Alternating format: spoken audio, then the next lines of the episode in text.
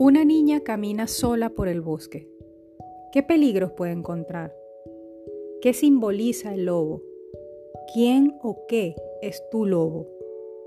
Acompáñanos a descubrirlo a través de la Caperucita Roja, un cuento cargado de simbolismo que tiene cientos de interpretaciones. Lo que escuchas es un audio extraído del Instagram Live ofrecido por arroba mi arquetipo y arroba camina con Paola.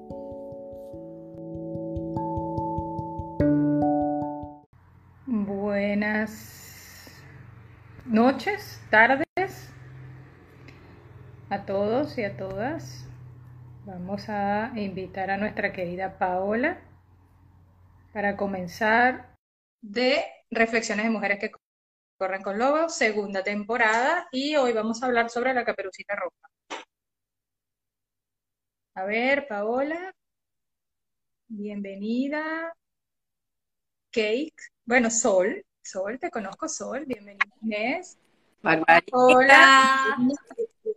¿Cómo estás? Muy bien, ¿ustedes cómo están? Bueno, aquí estamos un poco confundidas con la hora sí, excusas miles para ustedes porque Paola y yo tenemos una, tuvimos una pequeña confusión porque aquí en España cambió el, horario a fin, hace como dos semanas creo, y, justo cambió el horario allá, entonces yo pensé que era una hora, a ver, nos volvimos aquí estamos, aquí estamos, que es lo importante. Así es, así es. Aquí estamos y para hablar de un super cuento. Oh my God, sí, tremendo cuento que nos tocó. tremendo. Sí, la verdad es que es un cuento al que yo le comentaba a los hermeneutas que estaba en plan de. Ya, ya, va, ya va, ya va. Porque la caperucita eh, tiene un contenido bastante simbólico y además que al ser uno de los cuentos que, más modificaciones ha tenido eh, desde su creación. Hay algunos que eh, dice, dice Sol que lo quería desde la primera temporada. Eh, dicen algunos entendidos en los temas de cuentos de hadas que a, quienes sigo y a quienes leo, que es un cuento que se, se, se recuerda desde la Edad Media incluso. Entonces, claro, ha tenido muchas reinterpretaciones, incorporaciones. Entonces, claro, eh, hay mucho, tiene mucho contenido. Y es lo que queremos comenzar con ustedes eh, hoy. hoy. Hoy es la caperucita. Claro, además de que es un cuento bien sonado, un cuento para nosotros muy famoso, que se repite, que casi todos nos lo sabemos. Fíjate que yo no había visto Peter Pan, pero la, la caperucita la, la hemos escuchado muchas veces. Entonces es un, cuento que ha estado presente durante todo nuestro crecimiento prácticamente. Sí, y además que ha servido de esqueleto, de base, de, componente de muchas películas, de muchos libros. Eh, aquí hay, aquí hay una casa que tiene incluso una, línea de vinos que se llama la Caperucita Roja. O sea, es decir, está muy, como está presente, eh, bueno, porque está en el colectivo, nuevamente. total.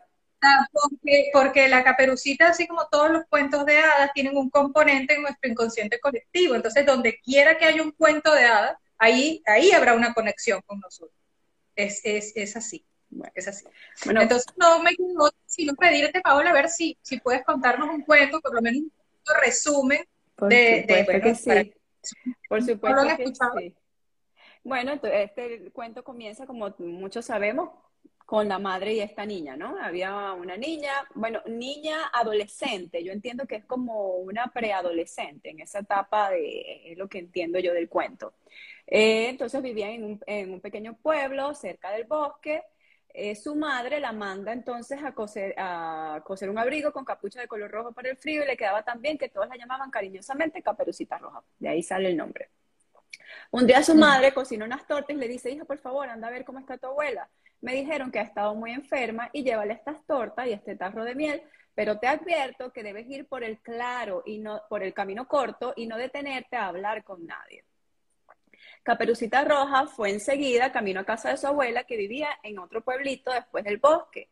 Al pasar por ese bosque se encontró con un lobo que se le acercó amistosamente a mostrarle un ramillete de florecillas azules, al mismo tiempo que le preguntaba a dónde iba. La niña, que no era consciente del peligro de detenerse a hablar con un lobo y olvidando las recomendaciones de su madre, le contestó, voy a casa de mi abuela y le llevo unas tortas y un tarrito de, miel que le envía mi madre.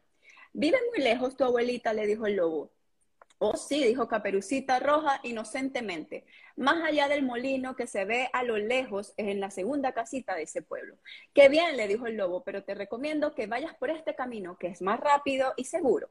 La niña le agradeció su consejo y siguió por el camino, por el tramo que el lobo le había aconsejado, y este astuto animal sabía que era el camino más largo porque, por lo que le daba tiempo de llegar a la casa de la abuela antes que ella. El lobo partió corriendo a toda velocidad por el camino que era más corto y la niña se fue por el más largo, entreteniéndose en recoger fresas, eh, correr tras las maripositas y hacer ramos con las florecitas que encontraba a su paso. Poco tardó el lobo en llegar a casa de la abuela y tocar la puerta. ¿Quién es? preguntó la abuela. Soy tu nieta, Caperucita Roja, le dijo el lobo, imitando la voz de la niña. Te traigo unas tortas y un tarro de miel que mamá te envía. La abuelita, que estaba en cama porque se sentía enferma, le gritó, empuja la puerta y el cerrojo cederá. El lobo empujó la puerta y ésta se abrió. De inmediato se abalanzó sobre la pobre mujer y antes que ella pudiera gritar, la amordazó y escondió en el armario. Enseguida cerró bien la puerta y fue a acostarse en la cama de la abuela. Aquí se la amordazó, pero hay unos cuentos que dice que se la come, ¿no? Esperando, y fue a acostarse en la cama de la abuela esperando que llegara Caperucita Roja. Cuando Caperucita llega, toca quién es, el lobo simuló la voz de la abuela. La niña, al oír la ronca voz del lobo, se asustó, pero luego, suponiendo que su abuela estaba resfriada, contestó, es tu nietica Caperucita Roja y te traigo unas tortas y un tarrito de miel que mamá te envía. El lobo le contestó suavizando más su voz, empuja la puerta y el cerrojo cederá. La caperucita roja tiró fuerte de la puerta y ésta se abrió al verla entrar y mientras se escondía bajo la frazada en la cama, el lobo le dijo, deja las tortas en la miel y la repisa y ven a dormir conmigo. Caperucita Roja se quitó su capucha y se acercó a la cama. Quedó muy asombrada al ver la figura de su abuela en su bata de dormir. Y asombrada le dijo, Abuela, pero qué brazos tan grandes tienes, son para abrazarte mejor, hija mía. Abuela, pero qué pies tan grandes tienes, son para correr mejor, hijita mía. Abuela, pero qué orejas tan largas tienes, son para oírte mejor, hija mía. Abuela, pero qué ojos tan grandes tienes, son para verte mejor, hijita mía. Abuela, pero qué dientes tan grandes tienes, son para comerte mejor. Y diciendo estas palabras, el malvado lobo se abalanzó sobre la caperucita roja y hasta comenzó a gritar tan fuerte que con suerte la escuchó un leñador que iba pasando cerca de la casita. No tardó nada en entrar a la casa y disparar contra el feroz lobo que tenía la niña en sus garras.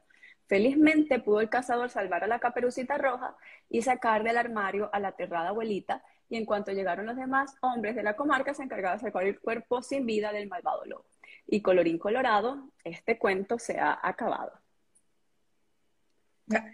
Gracias, Paola, por, por contarnos una versión de, la caperucita. Me gustaría que, por, por, simple curiosidad, exploremos otras versiones de la caperucita que son interesantes, como por ejemplo, y creo que es la que, la que, lo que yo, bueno, que es la versión de los hermanos Grimm, que ella, el lobo se come a la caperucita, se la come, eh, y luego no es un leñador, sino un cazador, eh, que, que, la ayuda a salir, pero la caperucita le abre la, barriga al lobo y llena la barriga de, piedras. Entonces, de esa manera ella castiga al lobo por haberse la comido. El lobo no muere, sino que se va con la barriga llena de, de piedras. Hay una versión donde se cae en un río y muere ahogado el lobo. Hay otra versión donde la, la abuela tiene un agua donde ha hervido unas, unas, salchichas y, y, el lobo oliendo el agua esta, pues se cae y muere. Eh, hay otras versiones donde no es un lobo, sino un hombre lobo. Mm. Es decir, eh, en la época medieval eh, eran hombres lobos y no era, uno, no era uno, eran varios. Entonces, claro, ya ahí el componente es diferente, ¿no? Hay otras versiones también donde este, este hombre lobo, al entrar a casa de la abuelita y, al matar a la abuela, invita a Caperucita a comer y a tomar sangre de la abuela, ¿no? Entonces ahí ella se niega. la abuela. esto, sí, esto es otra versión, yo sé que es dark, pero es otra versión. Y una de las versiones eh, más antiguas y, que me parece interesante es que el lobo se come a la caperucita y adiós, no hay, no hay final feliz. Recordemos que Perrol y los hermanos Grimm... Perdón. y adiós, y se acabó el colorín colorado. Entonces, claro, eh, Acuérdense que los cuentos de hadas eran usados para entretener a las cortes, entonces, claro, era importante que el cuento tuviera un final feliz. Entonces fueron, se fueron modificando los cuentos hasta lo que tenemos hoy, pero la versión original de este cuento, quién sabe cómo es. Sea, el primero que escribió la Caperucita Roja alguna vez en la vida, quién sabe.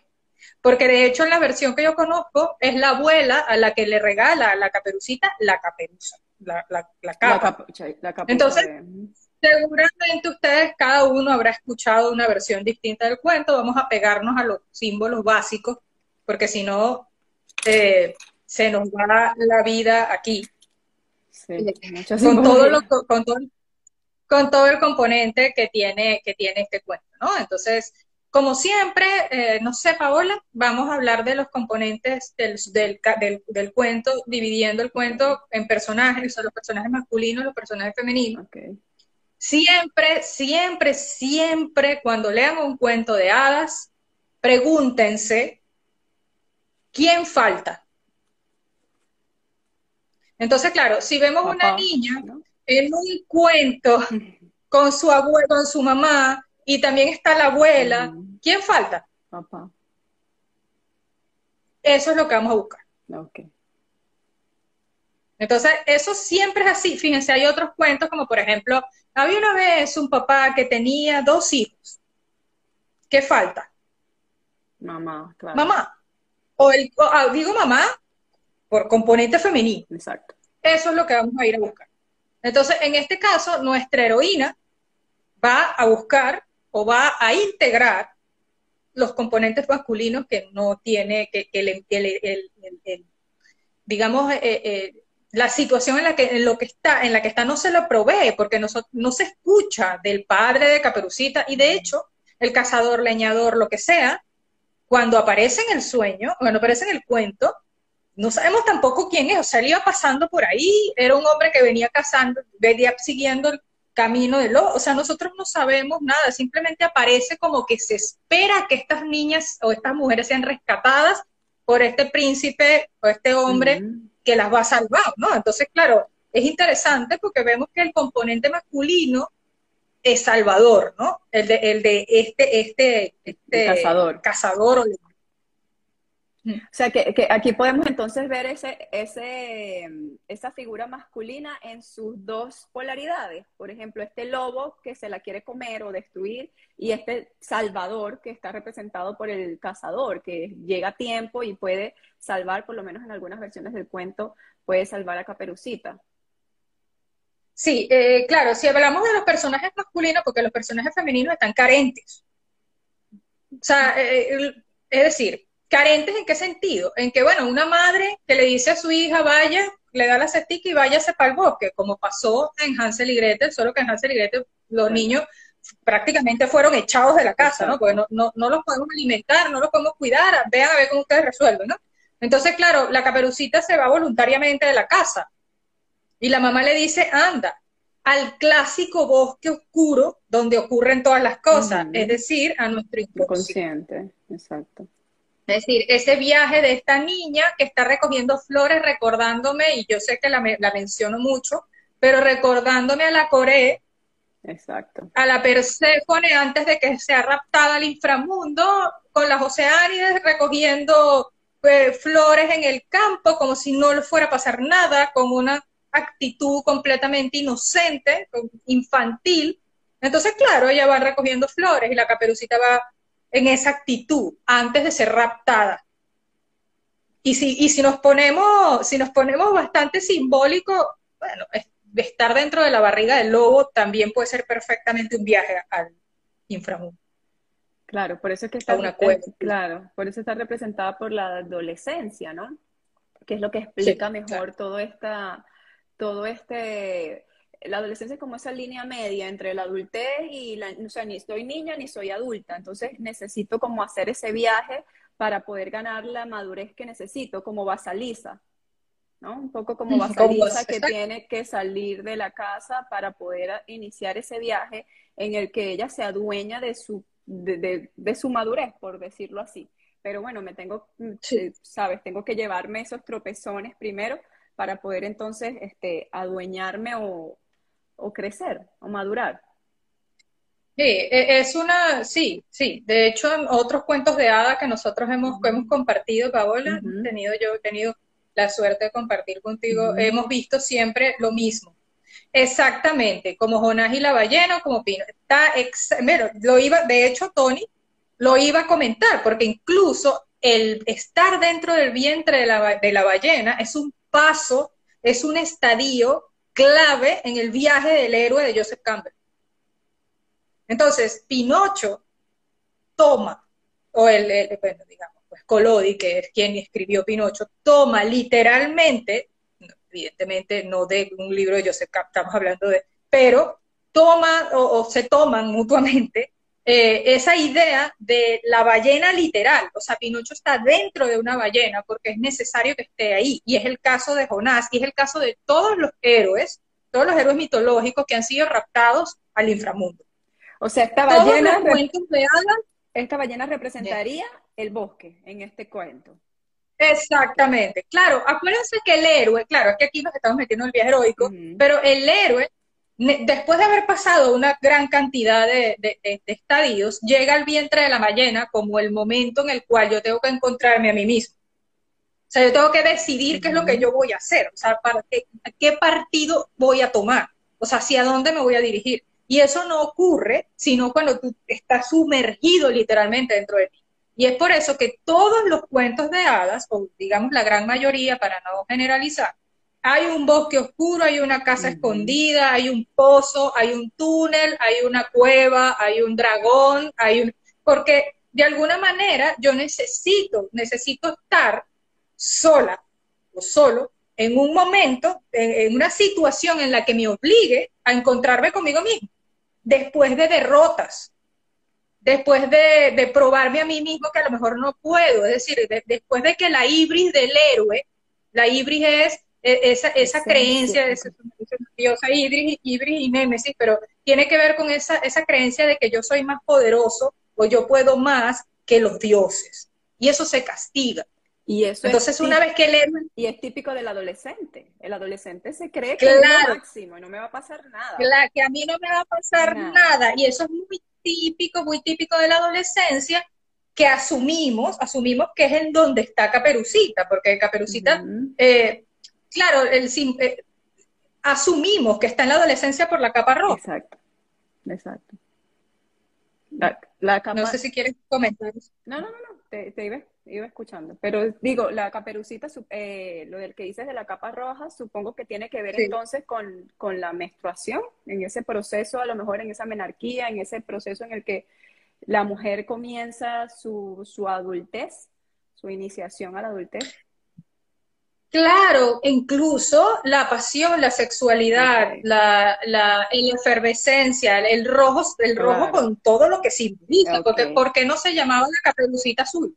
Se llama la caperucita roja porque el rojo tiene un componente importante dentro de lo que es, bueno, el desarrollo eh, de la mujer, si, si, te refieres al tema de la menstruación, podría ser o, cualquier otro, pero es, el despertar a la adultez desde lo femenino, desde lo femenino. Entonces, claro, asumimos que esta chica está en una edad en la que ya eh, probablemente estaba cercana o ya estaba teniendo eh, ese, ese, esa primera menstruación o ese, o ese iniciar, iniciarse como mujer, ¿no? Y de hecho es interesante, porque por eso es que a lo mejor, no sé, me hace más figura el hecho de que sea la abuela enferma en cama la que le regale la caperucita, la que le regale la capa, es a lo mejor, incluso, ¿por qué no? Un viaje iniciático, es decir, ahora toma y sigue tú. O sea, es ese, ese símbolo de, que lo vimos en La Bella y la Bestia. Es como ese permiso, con, ese, ese permiso que ella tiene de vaya y, crezca. Aquí estoy contigo, pero necesitas iniciar ese viaje. Exacto, exacto. O sea, ¿por qué no? Se me ocurre pensar, porque me lo recuerdo de cuando hablamos de la Bella y la Bestia, ¿no? Que vimos en el padre, cuando el padre literalmente le da permiso a ella. Entonces, es muy bonito esa parte del cuento, porque es poca, yo no, no, se ve siempre. No se ve. Pero entonces aquí, ¿por qué no? Ese, ese, ese es que sea la abuela la que te regala este, este, este, eh, este elemento con tanto simbolismo y con ese color, muy probablemente es como hija, serás mujer, crecerás y, te estoy, te estoy diciendo, te, estoy, te estoy dando lo que necesitas para tu viaje iniciático, ¿no? ¿Qué es lo que se eh, espera de la abuela y de la madre? Que te entregues de herramientas que muchas veces no le encontramos, porque no, muchas veces encontramos, pero eso es lo que se espera de, de, la abuela y de la madre, que te entregue esas herramientas para yo poder enfrentarme a la vida, para yo poder iniciar mi camino. Y muchas veces lo hacemos a lo mejor inocentemente, como lo hace Caperucita, o, o, en ese mismo desafío que creo que es importante y, y muy característico del, del adolescente, que hay un, punto en el que, ok, sigo lo que dice mamá, pero no en todo, empiezo a explorar esa parte mía y bueno, si mamá me dijo que me fuera por el camino largo, eh, corto, voy a explorar este camino a ver qué hay, a ver qué, qué, qué encuentro allí. Y creo que es, parte de la, la, la, capuchita, es como que, bueno, inicia tu camino, que aquí estoy y aquí te espero, ¿no? Vamos, vamos a caminar eso juntos, a ver qué, qué te encuentras. Es interesante y es importante hablando de los de para hacer, es que de verdad que los elementos femeninos son muy escasos en este cuento. O sea que yo no, logro hacer alguna asociación más interesante con los femeninos. En este sentido, además de la evidente care, o sea, la evidente necesidad del desarrollo del ánimo, es decir, de, lo masculino en ella, ¿no? Eh, pero creo, creo además que esa, esa esa necesidad de ella de, romper las reglas, esta necesidad de ella de, tomar el otro camino, como tú muy bien dices, es propia del adolescente y además promovida o provocada por la tentación del lobo. O sea, el lobo en representación de lo masculino. Es el lobo el que le dice, hola, ¿qué tal? De hecho, hay versiones de este cuento donde el lobo no solamente la tienta, no solamente le dice, por este camino hay más flores, por este camino hay más cosas que puedes ver. ¿Por qué distraerte? ¿Por qué ver estas flores azules si allá hay flores azules o allá hay cosas mucho más bonitas? ¿Por qué no te vas en este camino? Y, hay personas que podrían pensar, pero ¿por qué no se la comió ahí? Entonces, claro, hay versiones del cuento donde, donde se explora la posibilidad de que la razón por la que el lobo no se la come ahí mismo es porque él sabe que hay cazadores en hay gente alrededor. puede ser no puede ser visto. No puede ser visto. De hecho, yo sé que esto va a sonar muy, muy desagradable. Pero hay versiones del cuento donde el cazador, cuando ve al lobo, le dice, tú viejo verde, te he estado buscando y he estado tras tus huellas y por fin te conseguí. Hay, entonces, claro, cuando lo vemos así, puede tener este cuento un tinte al cual, eh, y, en previas conversaciones con, con, Paola estábamos mirando cómo, cómo alarlo, porque este, la caperucita da pie a pensar muchas cosas. De hecho, el mero hecho de que, eh, a ver, hay otras versiones del cuento donde el, el, lobo cuando le dice, venga, la ella se monta en la cama. Y se quita la capucha, o sea y se quita, se quita la capucha, o sea, ella se quita la ropa. Entonces, claro, evidentemente eh, puede tener connotaciones que, inevitables, inevitables de asociar, inevitables de asociar, ¿no? Entonces, nos habla, nos habla del, y el lobo es un depredador. Un depredador al que el cazador le llama viejo verde. Entonces, claro, ya visto desde este punto de vista, pudiéramos pensar que hay una relación entre, eh, entre, entre cuidado niña, cuidado hija, cuidado adolescente que vas por, o sea, decir, no hacerle caso a tu madre te puede poner en una situación como esta. Exacto, y me haces acordar un poco, porque ah, claro, tú, eh, el cuento o esa versión que estás explicando habla del viejo verde, pero no necesariamente tiene que ser un viejo, porque ¿qué es lo que cuidan más las madres de las hijas, o por lo menos en ese proceso de adolescencia? Que muchas veces no nos sabemos acercar y hablar de la sexualidad como tal, pero ¿qué es lo que se cuida? Esa entrega eh, física, eh, cuidarte de que eso no pase, cuidarte de que no venga alguien a hacerte daño, de que no venga un depredador, que creo que tiene que ver más con el mensaje que el padre envía, o sea, esa tentación del lobo está representada o puede estar representada por cualquier figura masculina que pueda ser tentativa para el adolescente, porque empieza en su proceso también de exploración y, de, y, queda esa, esa conciencia de mamá te dijo por ahí, no, no, no hagas eso.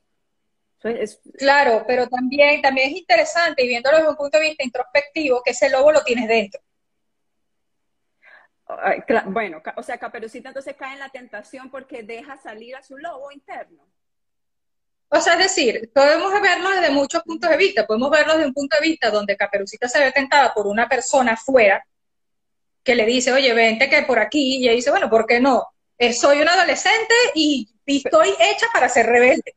Es el momento en que yo quiero ser rebelde y quiero hacer lo que quiera, ¿no? Entonces, se va, con, se va por el otro camino mientras el lobo hace lo que tiene que hacer, ¿no? Entonces, además, como no le pasó nada en ese camino y llegó igual a donde la abuela, ya dice, mira, triunfé, qué maravilla, no pasó nada, ¿no? Él ni se imagina.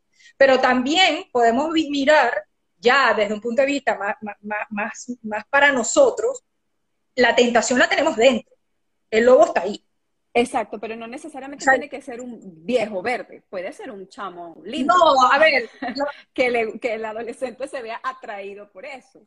Claro, en este cuento estamos hablando de uno, de un, de un, el, cuento está planteado así literal, o sea, el, el, el, casado le dice, claro, como alguien que le va a hacer daño a ella, ¿sí? Le llama así, y es interesante porque para nosotros en Latinoamérica este, este adjetivo tiene mucha connotación. O sea, en Latinoamérica el viejo verde es un hombre mayor que busca niñas o jovencitas, que le gustan las jovencitas, más jóvenes que él, pues. Es lo que es un viejo verde. Entonces, claro, eh, cuando le llama así en el cuento, me llamó mucho esta versión, la atención, que no es una versión moderna, mm. es una versión antigua. Quienes quieran las versiones del cuento, escríbanme por privado. Entonces, claro, en ese, en ese sentido me llama, me llama la atención. Pero evidentemente esta tentación puede ser cualquier persona. Puede ser un hombre joven, un hombre, en este caso que estamos hablando de lo masculino, pero también puede ser una mujer.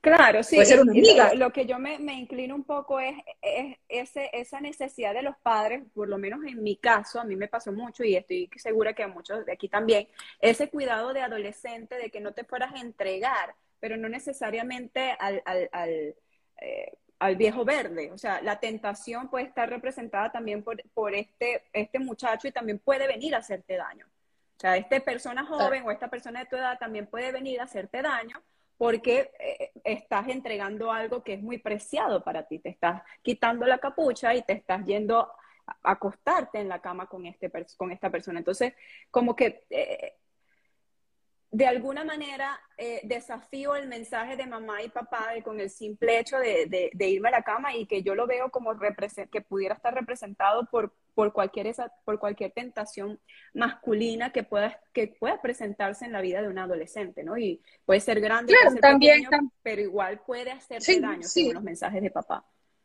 Y mamá. Claro, y es que también tenemos que mirar que el lobo como, como símbolo arquetípico dependiendo, a ver, el lobo tiene mucha connotación. De hecho, en mi arquetipo yo escribí no hace mucho algo sobre la diferencia entre el lobo y el perro, ¿no? Desde el punto de en los sueños, que los invito a, leer. Entonces, claro, el lobo puede ser esta figura astuta, esta figura mala, esta figura eh, eh, que sabe perfectamente cómo engañar, que de hecho es un lobo quien se lleva a Pinocho a la isla de las tentaciones. Esta isla donde, donde están los niños que no mm, tienen, que no tienen límite. No es un zorro, perdón, un zorro. Mm. Es un zorro el que se lo lleva. Pero, pero bueno, es, ese, ese es un personaje que ah, se espera que se comporte de esa manera, pero por otro lado, como todo lo arquetípico, que tiene un polo luz en polo sombra, en luces los lobos son unión, los lobos son trabajo en equipo, los lobos son, bueno, eh, eh, es, es jauría, es camada, es aquí estamos todos, y todos contra uno y uno, ¿sabes? Todos para uno y... Lealtad. Entonces, claro, en este caso, esta faceta del lobo, que si seguimos con la historia de esta versión que habla de viejo verde, es una cualidad que no tiene que ver con la edad, es una cualidad que tiene que ver con el engaño, es una cualidad que tiene que ver con la manipulación y que no necesariamente tiene que ver con la edad física, cronológica, sino además es con ese, ese, esa, esa ese instinto que lo puede tener cualquier persona de cualquier edad, que de alguna manera manipula, que de alguna manera eh, envuelve a esta niña, sabe qué decirle, sabe qué decirle para tentarla a que abandone el camino que su mamá le dijo que tenía que seguir. Pero nuevamente, todos hemos hecho eso en la vida. Todos hemos hecho eso en la vida. Todos en la adolescencia desobedecimos. Todos. Y aquí estamos, ¿no? Y de hecho, de ese desobedecer nos hemos vuelto las personas que somos hoy adultas, para bien o para mal. Es decir, las experiencias que nosotros hemos tenido en la vida, buenas o malas, nos han enseñado, mm. nos han enseñado cosas. Y este cuento con el final feliz, adaptado, porque como les he dicho, este cuento se la comían y ya está, le deja al niño o la persona que lea este, esta historia la posibilidad de creer de que a lo mejor es una segunda oportunidad. Claro. O sea, me puedo equivocar. Como le deja el aprendizaje, exacto sigo y puedo seguir adelante. O sea, a pesar de que el lobo me come, hay una segunda oportunidad, ¿no? Que es, el enfoque de los hermanos Grimm. Y una segunda Pero no necesariamente ocurre así en la vida. En la vida. Pero una segunda oportunidad más consciente, incluso. Claro. Porque, porque ya sé lo que, lo que tiene ese camino y a dónde me lleva. Entonces es una, es una, es una segunda oportunidad que me parece excelente que, que, que lo modifiquen con esta, con esta opción porque entonces te deja el aprendizaje y o sea, camino ese camino desde, desde la madurez y desde la conciencia, cuando lo hago por segunda vez. Correcto. Y de hecho, eh, si, si, seguimos avanzando con la caperucita, ya entendemos entonces que la caperucita entra en el bosque como todo viaje iniciático hacia el inconsciente, todo lo que el bosque simboliza. Está la tentación, como le ocurrió también a Managüí.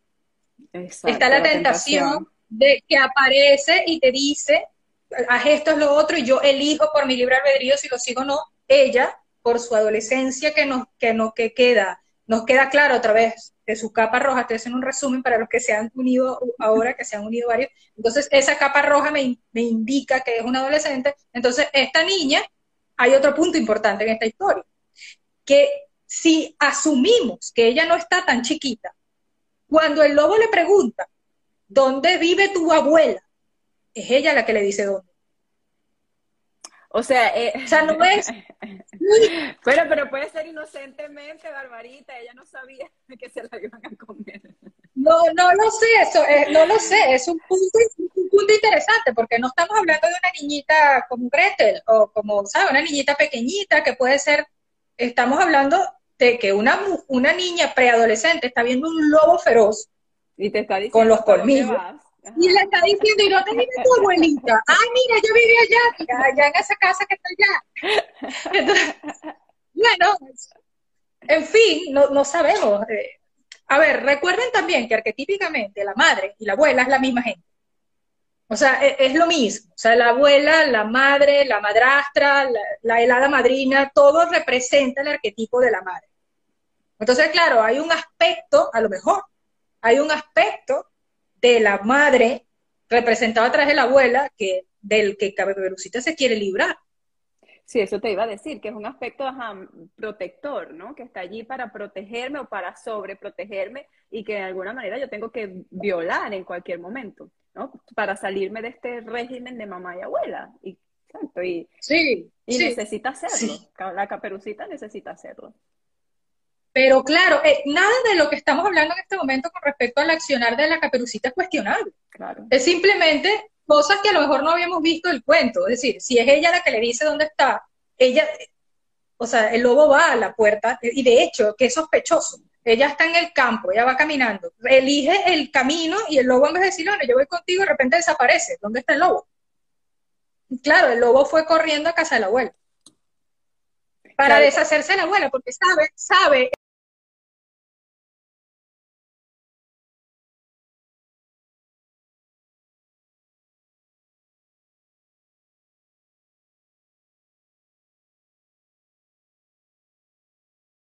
sabe, sabe, y esto que esto que voy a decir va a sonar horrible, pero él sabe que no puede comerse la caperucita sin comerse la abuela.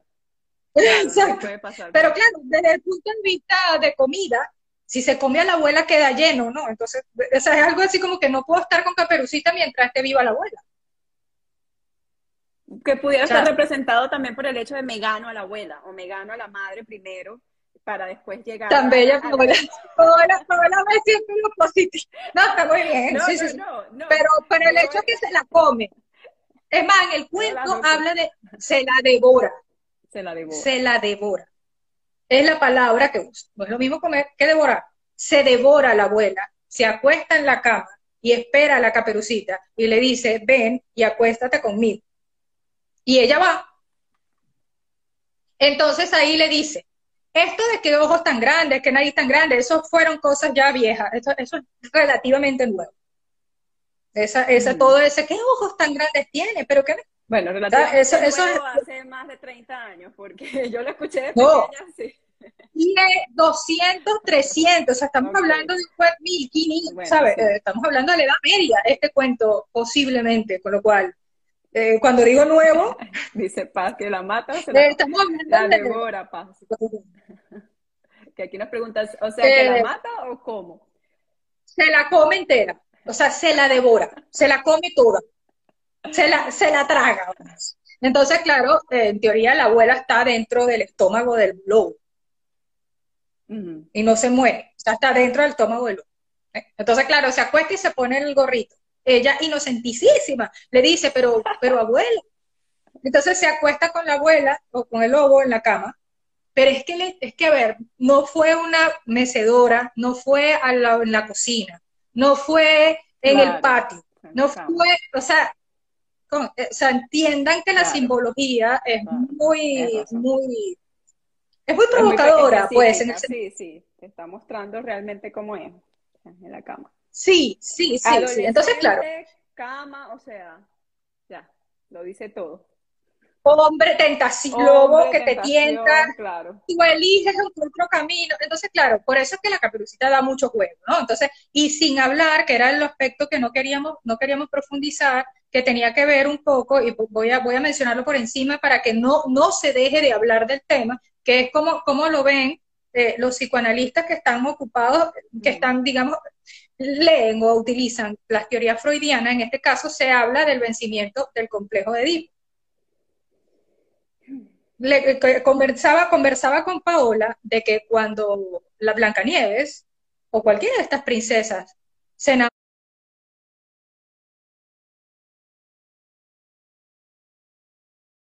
de estas princesas se enamora y a ver, esto que estoy les voy a explicar en este momento es la visión freudiana, ¿sí? Mm. Entonces, claro, la, la, la, eh, Bella Durmiente o la Blancanieves o todas estas princesas que tienen una madrastra mala, les dije que el arquetipo de la madre envuelve la madrastra, la hada madrina, la madre bondadosa, la abuela, todo eso materno lo envuelve el mismo arquetipo de la madre. Entonces, según los freudianos, cuando la, adolescente eh, enamorada de su papá, como es natural, todas las niñas pequeñas aman a su mamá. Llega un momento en que ven a la madre como la madrastra. Mamá deja de ser esta persona tan bella, sino el obstáculo para que yo quiera a mi papá para mí sola. Entonces, en ese momento ella se convierte en la madrastra. Hay teorías que hablan de que esta, esta madre madrastra no es otra cosa sino aspectos de la misma madre, que al ser superados por las princesas, consiguiéndose a su príncipe azul, que no es su papá, entonces se, viene abajo el complejo. lo, mismo pasa con la caperucita. Y el lobo. O sea, ella lo supera con el lobo. Exacto. Entonces, según, según pues, Bettelheim y todos los que son especialistas en esta área, hablan de que en este caso la caperucita, el lobo y el cazador son dos aspectos del padre ella, enamorada de su papá, solamente vence el complejo cuando el cazador aparece, ella sale del estómago de la, del, lobo que, lo, que ha matado, que de hecho es ella la de la idea de abrirle la barriga, de meterle las piedras, porque es que eso tiene que hacerlo ella. Ella es ella quien tiene que salir de ahí. Y salir de la barriga del lobo es, una, es un nacimiento, es un renacer. Y ahorita que lo estás diciendo, me suena, ahorita que dijiste príncipe, yo creo que es importante también este cuento y muy significativo, porque no siempre nos encontramos con el príncipe. También en esa iniciación nos podemos encontrar con el lobo. O esa experiencia, esa experiencia devoradora, esa experiencia depredadora que hemos tenido, que no es tan, no es tan, tan el castillo y la princesa, sino que tiene que ver con el lobo y cómo yo puedo salir también fortalecida después de vencer es una experiencia como la que tuve con el lobo, ¿no? O sea, mm, es que e, es total, es total, tal cual como, como tú lo estás planteando. Es decir, cuando, cuando la caperucita es devorada en la cama por el lobo, se la comió. En todos los Aparece el cazador. Claro, y se la come en todos los aspectos. Sí, aparece el cazador. Y le dice, oye, te está, bueno, en la versión antigua, tú te estabas buscando y tal. Lo mata y la caperucita logra salir, nace, abre, sale de, sale de, la barriga. Sale una, nueva, y, una, y una nueva abuela, porque acuérdate que la abuela en teoría estaba ahí también. Entonces, claro, ella nace de la barriga del lobo. O sea, vean esto desde el punto de vista súper simbólico. Es literalmente una niña que volvió a nacer. Mm. Vence al lobo. Cuando le mete ella las piedras en, el, en la barriga y se las cose y adiós contigo, ella vence el complejo de Edipo. Eso es lo que dicen los freudianos. Ahora, pasando a la página de Freud y volviendo más o menos a, verlo desde un punto de vista a lo mejor un poco más, más light, no, podemos quedarnos con la idea de que este renacer implica esa subida del inframundo, esa core que se va con Hades, que no en vano recordemos, recordemos que los lobos están en el inframundo con Hécate, mm, hablando de Hécate aparece Ruth, y Hécate precioso, bueno, los lobos están en el inframundo, y los lobos son los animales también de, de Hades y de Hécate. Y, y, y, bueno, Cancerbero tiene tres, tres cabezas, ¿no? Entonces, claro, en ese sentido, los lobos representan eso. Y ella, al, salir de allí, al poder salir de allí, ser una nueva mujer, o sea, ella baja Coré, sube Perséfone, baja la caperucita y sube la caperucita roja adulta, donde ya yo eh, maté mi lobo. Ya yo maté mi lobo. Y ya yo estoy lista para ser adulta. Ya estoy lista para ser grande. Entonces, claro, Ruth hace una pregunta muy importante. Ella dice, ¿es el animus? El, el Ruth, el lobo y el cazador son el animus. Es decir, son el animus. Y cuando Ruth, que llegaste tarde, cuando hay un, hay, cuando empieza un cuento de hadas, nosotros lo que tenemos que ver es qué es lo que está ausente. Lo que está ausente es lo que vamos a buscar. En este cuento de hadas hay muchas mujeres y no hay hombres, entonces, nuestra heroína va a buscar el animus. ¿Qué es el animus? Su aspecto masculino. Si lo vemos desde el punto de vista arquetípico, imaginándonos que ninguno de estos personajes existe en realidad, sino que está ocurriendo todo dentro de mi cabeza, es yo, como heroína de mi mente, enfrentarme a mi animus. Decir, ok, dentro de mí yo tengo con mi ánima, es decir, con, mi, con lo femenino, con la energía femenina, con el arquetipo de lo femenino en mí, yo necesito comunión con lo masculino, porque en función a eso es como yo me voy a relacionar con los hombres en mi vida. O sea, me como Entonces, claro, infantil, inmaduro, inocente. No, integro lo, integro lo masculino en mí, porque Caperucita Roja, cuando salga de la barriga del lobo, Paola, y se le venga otro lobo, ella decía, si me vas a engañar. Claro. Y, ese, y ese sí, ahora no me vas a engañar. Esa astucia la aprendió de la integración de lo masculino de lo externo. ¿Sí, sí me explico? Claro. O sea, nosotros necesitamos aspectos del ánimos, necesitamos aspectos de lo masculino integrado. Ella lo que salió fue integrar aquello que no tiene. no tenía. ¿Qué es lo que Entonces, ¿qué es eso? Lo heroico, lo heroico, porque ella sale agarra al lobo, le abre la barriga, le mete. Ella fue heroína de su propia historia. fue salvada por el, por el cazador, sí, fue salvada por el cazador como representación del padre que también está buscando, o sea, como representación de lo masculino, de las, de las luces del padre. El padre puede ser así como la madre, puede ser la dorada, la preciosa, la bonita, y la, la, la castradora, la, la, ¿sabes? La, la, la, que, sí, sí, te, te ay, la que te sí, eh, la que, la que, la que daña, la que, bueno, el padre es igual, el padre puede ser el padre bondadoso que te salva, pero también puede ser el depredador, el malo, el agresivo.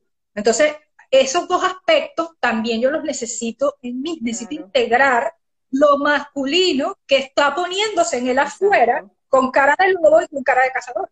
pero visto desde un punto de vista interno, lo que está ocurriendo es una integración de ánima o por lo menos el intento de integración de o sea, por lo menos los primeros pasos de integración, porque evidentemente una integración como tal. Pero sí, sí empezar a incorporar elementos como por ejemplo la valentía, decir, mira, yo, que es algo que está relacionado con el ánimo, yo digo que no, yo pongo límites, yo a mí no me vas a volver a engañar. Y si me engañas, yo sé cómo me voy a defender, cosa que no tenía la abuela.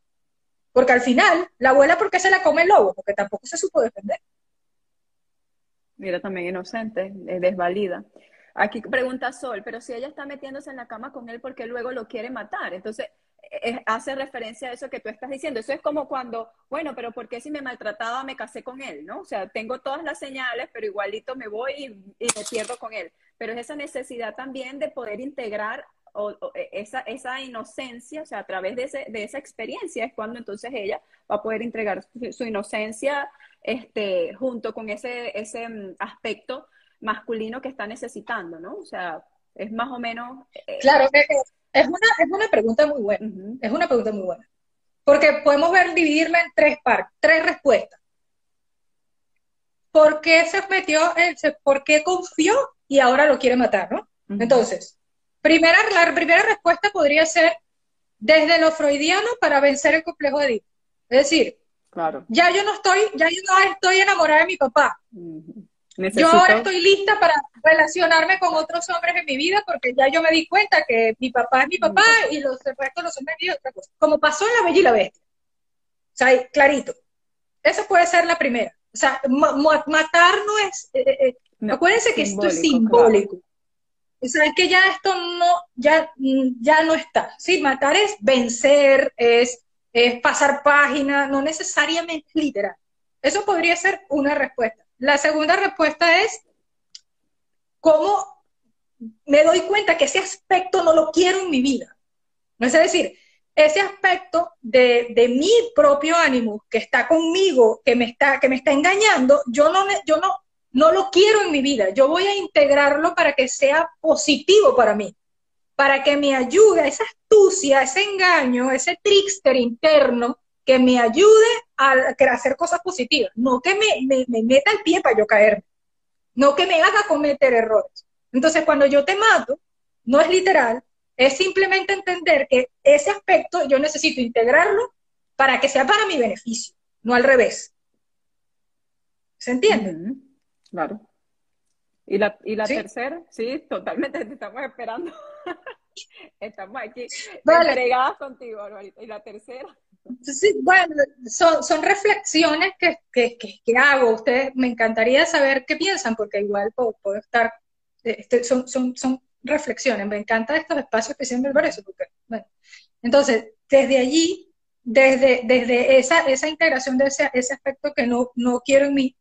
Y la tercera es, precisamente entender que yo tengo que poner un límite cuando la tentación, sea, digamos que es muy, muy lo más, lo más, lo más obvio, lo que es más obvio es qué me pasa a mí cuando caigo en la tentación. Y matarte implica de que yo no voy a volver a caer en esta tentación, ya desde, lo, desde, desde afuera, o sea, ya visto desde lo exterior. Viene alguien, me tienta, me hace sentir mal, o me hace, o me hace ser quien, alguien que no me gusta ser de mí, o, o se aprovecha de mí, y cuando yo te mato digo, esto queda hasta aquí. O sea, yo esto no lo quiero en mi vida desde desde la fuera, desde la fuera, o sea, de que ya no, ya no más. Y cuando mato eso, mato mi ingenuidad, mato mi superficialidad, mato una gran cantidad de cosas que representa este lobo, porque el lobo representa también el animal que llevamos dentro. O sea, es lo, mío, lo mío. O sea, ya yo no voy a ser más ingenua, ya yo no quiero ser más, ¿sabes? O sea, es de abrirse y despertar, es volver a salir de la barriga del lobo de quien me comió. Tú me hiciste daño, pero ahora yo soy mejor persona gracias a ti, a pesar del daño que me hiciste, como hemos pasado todas y todos los eh, para mí es eso, para mí es como esa lección inconsciente que muchas veces, que muchas veces hacemos para meternos eh, eh, en, el peligro, vamos a decirlo así, o para, para meternos en esa situación bien difícil, bien conflictiva, pero que me permite poder, ¿sabes?, volar, poder desarrollar esas alitas o poder desarrollar esa conciencia que de hoy en adelante me, me, me, me, pone como una nueva mujer, me pone como esa mujer que pone límite, que decide no me vuelvo a meter allí, no vuelvo a hacer eso, pero es como esa misma elección que yo hago a nivel inconsciente, pero que me transforma, que tengo que pasar por allí porque si no sigo siendo la niña inocente y si no paso por el divorcio, si no paso por el irme de la casa, si no paso por la migración, sigo siendo quizás esa misma, esa misma niñita inocente, ¿no? es mi elección y, lo que me, impulsa a poderme transformar y, evolucionar. Creo que mm. tiene que ver con eso. Sí. Sí, sí, Y Ruth pregunta, ¿el lobo podría ser la sombra? Claro, pero el aspecto sombrío de ella que está relacionado con su ánimo. ¿Cómo, cómo, cómo? Lo reprimido. O sea, o sea, ella dice, el lobo podría ser la sombra, claro, pero es el aspecto sombrío del ánimo de ella. O sea, acuérdense que la sombra es lo que yo reprimo, lo que está ahí adentro, lo que no quiero enseñarle a nadie. ¿Qué podría no querer enseñar la caperucita? Su sexualidad, su deseo, sus tentaciones, su curiosidad, sus tentaciones, todo, ¿qué, es eso que está ahí? Por eso no es se la eso que está, que está, reprimido. Entonces por eso no se la come en el bosque, sino eh, oculto. No, no, no, no, es que, es que no, no. Entonces, ella, él, además que él sabe que se pone en peligro, si se la come ahí, se pone en peligro, pues los van a ver. Claro. Entonces, él necesita llevarla a un sitio seguro. Dice, para llevarla a ese sitio seguro, lo primero que hace a la casa de la abuela, un sitio seguro, es comerse a la abuela, porque la abuela tampoco puede estar. Entonces, claro, él se come a la abuela y se queda solo con Caperucita, se acuesta en la cama y le dice, ven, acuéstate aquí conmigo. A pesar de que, a ver, era obvio que era un, o sea, de hecho tú, tú puedes leer este cuento con un, con un niño actual, o sea, con un niño de ahora, y el niño probablemente te pregunte, pero ¿no se da cuenta que es el lobo? O sea, a no ser que la caperucita sea miope. Bueno, en un sentido puedo serlo, pero inconscientemente, ¿no? Para bueno, simbólicamente. para que eso pase. Es como tú dices, cuando ella le da todas las instrucciones, parece tonta, ¿cómo le va a dar todas las instrucciones? Bueno, me puedo hacer la tonta en algún punto para, para dejar que me devoren. O permitir. Sí, y es que realmente como... Exacto, yo creo que igual... Eh, exacto, Ruth dice, además la abuela representa la sabiduría, hay que comérsela, claro. La abuela representa... Exacto. exacto. Pero Ruth, recordando que la abuela es la que le regala la caperucita, la, la capa roja se le regala a la abuela. Sea, cuidado porque hay, hay un, bueno, forma parte de la sabiduría de la abuela. Exacto, porque le tienes que dar algo que... Dar el conocimiento, te entrego la, la... Sí, sí, sí. Solo que, a lo mejor la En la vida del, del, no, y que la, del adolescente. Y que la caperucita a lo mejor estaba muy chiquita para entender la magnitud de, de, la, de la enseñanza. Es decir, es un proceso de maduración y ese proceso de maduración de ella ocurre cuando es comida por, el lobo. que eh, no hay, así como no tenemos que caer. No hay, así como Persephone tuvo que ser raptado. Así como Hansel y Gretel tuvieron que estar metidos en una jaula y que se los iban a comer. Así como Pinocho tuvo que ir a la isla de los niños, los niños que, sin control. O sea, así como todos los héroes de nuestras historias y de nuestros cuentos tuvieron que vivir una experiencia para poder salir de ahí crecidos y ser Pinocho un niño de verdad, la caperucita tuvo que ser comida por el lobo para salir de allí siendo una mujer de verdad. Ya no me engañes, ya no, ya no voy a caer. Porque no es, o sea, yo creo que el planteamiento no es, bueno, yo salí de la barriga del lobo y más nunca voy a desobedecer a mi mamá, porque lobos van a seguir habiendo y tentaciones van Por eso es que... Es simplemente saber. Ajá, simplemente saber. No, dime, Por eso yo relaciono el lobo con ese, ese tipo de, de, noviazgo, de relaciones, matrimonios que nos metemos que, te hacen tanto daño, ¿me entiendes? Que te, que te devoran, pero con esa misma intención de que tú puedas salir luego fortalecida de eso. Como ahí están todas las señales, mm, como Caperucita cuando ve el lobo, ve todas las señales, la boca grande, los ojos grandes, las orejas grandes, pero igual voy y me meto en la cama. Entonces, ¿qué necesito, necesito hacer? Y que, tu mamá, y que tu mamá te dijo, Paola, ese hombre no me gusta. Exacto. Pero igual nos metemos porque, que, claro, yo necesito explorar por mi propia cuenta que, qué es lo que hay ahí y poder sacar el aprendizaje necesario. Pero, y renaces, renaces como una mujer completamente nueva.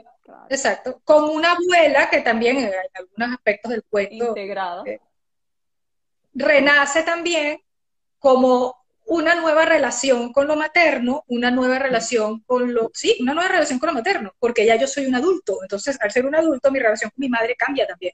Entonces a la, abuela, a la, abuela nacer también, o sea, es decir, ser, ser eh, sacada de la barriga del lobo de alguna manera también, eso le, la invita a ella a iniciar una nueva etapa en su vida, porque ya su hija creció.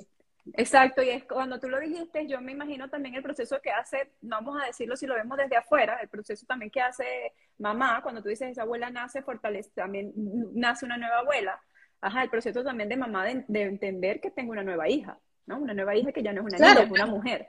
Entonces, hacer todo este, este proceso es, es, de ambas, es de mamá e hija. Sí, sí, sí, sí, sí, sí. Y el cazador como héroe, como visto siempre, el, aspecto heroico rescatado de lo masculino, que de alguna manera, pues, después no sabemos qué, qué pasa con él, no sabemos, se va, se, no, nunca, no sabemos. Pero el punto es que la caperucita se devuelve para su casa con su mamá y la abuela se queda ahí viviendo como si no hubiese pasado nada, pero pasó muchísimo. Pasó muchísimo para todos, porque ha habido una extraordinaria transformación. Es decir, vuelven a nacer. Estos personajes vuelven a nacer. Y es una frase que pienso que es bastante común cuando nosotros tenemos un accidente o estamos en peligro de muerte que dicen, oye, volviste a nacer.